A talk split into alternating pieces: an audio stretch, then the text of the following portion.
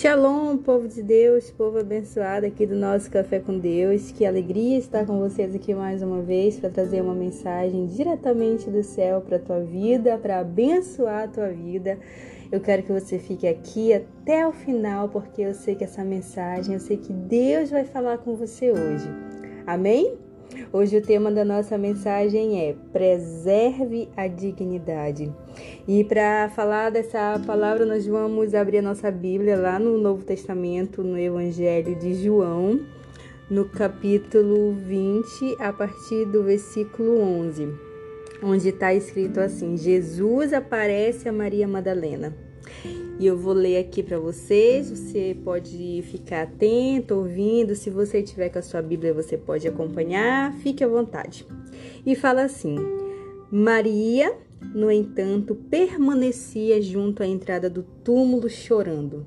Enquanto chorava, abaixou-se e olhou para dentro do túmulo. Ela viu dois anjos vestidos de branco, sentados onde o corpo de Jesus tinha sido colocado, um à cabeceira e outro aos pés. Então lhes perguntaram: Mulher, por que você está chorando? Ela respondeu: Porque levaram meu senhor e não sei onde o puseram. Depois de dizer isso, ela se virou para trás e viu Jesus em pé, mas não reconheceu que era Jesus. Jesus lhe perguntou: Mulher, por que você está chorando? A quem você procura? Ela, supondo que ele fosse o, jardine... o jardineiro, respondeu: Se o Senhor o tirou daqui, diga-me onde o colocou e eu o levarei. Jesus disse: Maria. Ela, voltando-se, lhe disse em hebraico: Rabone. Rabone quer dizer mestre. Jesus continuou: Não me detenha, porque ainda não subi para o meu Pai, mas vá até os meus irmãos e diga a eles: Subo para o meu Pai e o Pai de vocês, para o meu Deus e o Deus de vocês. Então Maria Madalena foi e anunciou aos discípulos o que tinha visto. Eu vi o Senhor e contava que Jesus lhe tinha dito essas coisas. E até aqui você diz amém por essa palavra, glória a Deus.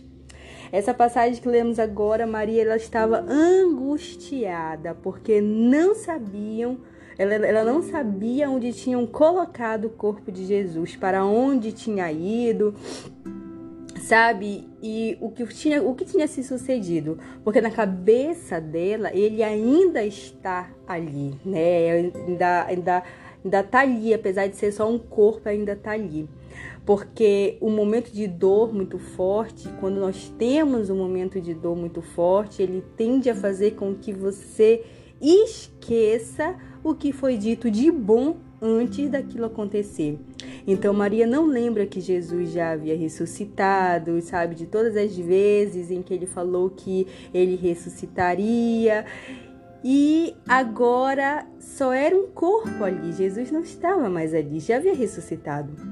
E corpo é corpo, né, gente? Corpo é pele que se desfaz, corpo é o que apodrece quando já não tem vida, corpo é pó. Quando você decidir ficar e lutar por coisas que por motivos seus, sabe, por motivos maiores, você já deveria ter partido, ter desistido, Deus vai fazer na tua história coisas que ele não fez na vida de ninguém ainda.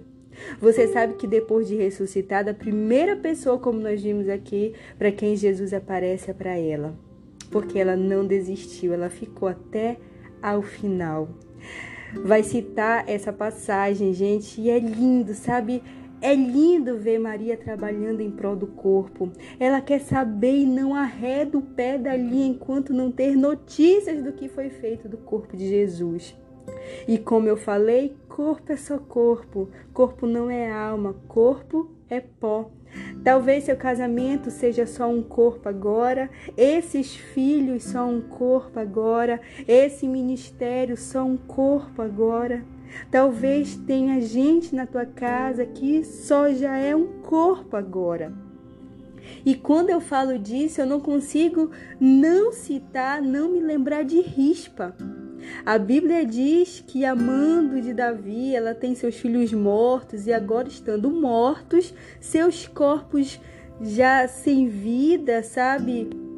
mortos ali não é a sua alma, são seus corpos, eles estão expostos à mercê do perigo de aves de rapina e de bestas feras que saem à noite para caçar.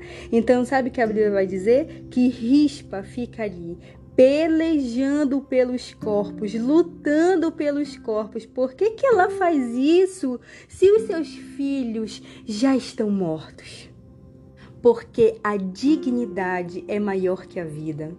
Então ela fica lá para preservar a dignidade. Ela pensa talvez está morto, mas é meu. Tá podre, mas é meu. É meu. Sabe o que é isso? Ela quer lutar para trazer dignidade ao que restou. E o que ela está fazendo não vai promover para ela só dignidade da sua casa, mas dignidade em toda a comunidade local. Pelo seu comportamento de cuidar desses cadáveres, a Bíblia vai dizer que Davi manda anúncio para preparo de sepultamento de honra para esses homens, ao qual ele mesmo havia mandado notícia de morte. E agora ele faz isso para trazer de volta para essa mãe a dignidade da qual ela lutava, para trazer de volta esses corpos. Pensa que lutar por corpo, é, por corpo é coisa mole? Não é não, gente. Vocês sabem disso. Lutar por corpo é coisa muito difícil. E sabe por que, que é difícil? Porque rispa deve ter louça para lavar em casa, deve ter roupa para lavar, deve ter comida para fa fazer, deve ter casa para varrer. É difícil porque ela tem tarefas para fazer, sabe? Tarefas que dependem totalmente dela. Mas ela está deixando essas atividades para cuidar dos seus cadáveres mortos. E sabe o que isso quer dizer para nós? Em tempos de dor, prioridades mudam. Quem sabe ela tá lá e alguém diz: Rispa, não vai lavar a louça que ficou na pia da tua casa, não? Não vai tirar o pó da frente da tua tenda, não, Rispa? E a Bíblia diz que sai noite e entra dia e ela tá lá, cuidando dos corpos de seus filhos. E a Bíblia vai dar ênfase em uma seguinte coisa: de dia ela trabalha com lenço. Gente, tá fedendo. Os meninos estão mortos. Os homens, sabe, perecem já há dias ali mortos. A Bíblia diz que para proteger esses corpos, ela trazia lenço para afastar os bichos por causa do cheiro, da carniça, da putrefação dos corpos que atraía esses animais. E ela guerreava durante o dia com esse lenço na mão Levante sua mão, sabe? Levante uma das mãos onde você estiver agora.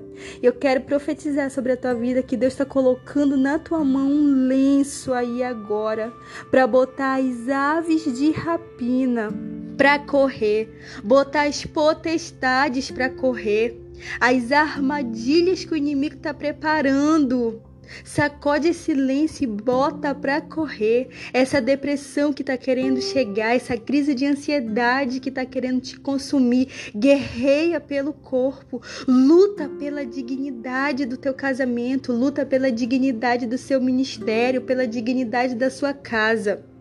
E à noite, irmã Hanara, o que é que eu faço? Eu descanso? Não. A Bíblia diz que à noite o inimigo muda. É, tem inimigo que trabalha de dia e tem inimigo que trabalha de noite. De dia ela segura lenço e espanta as aves.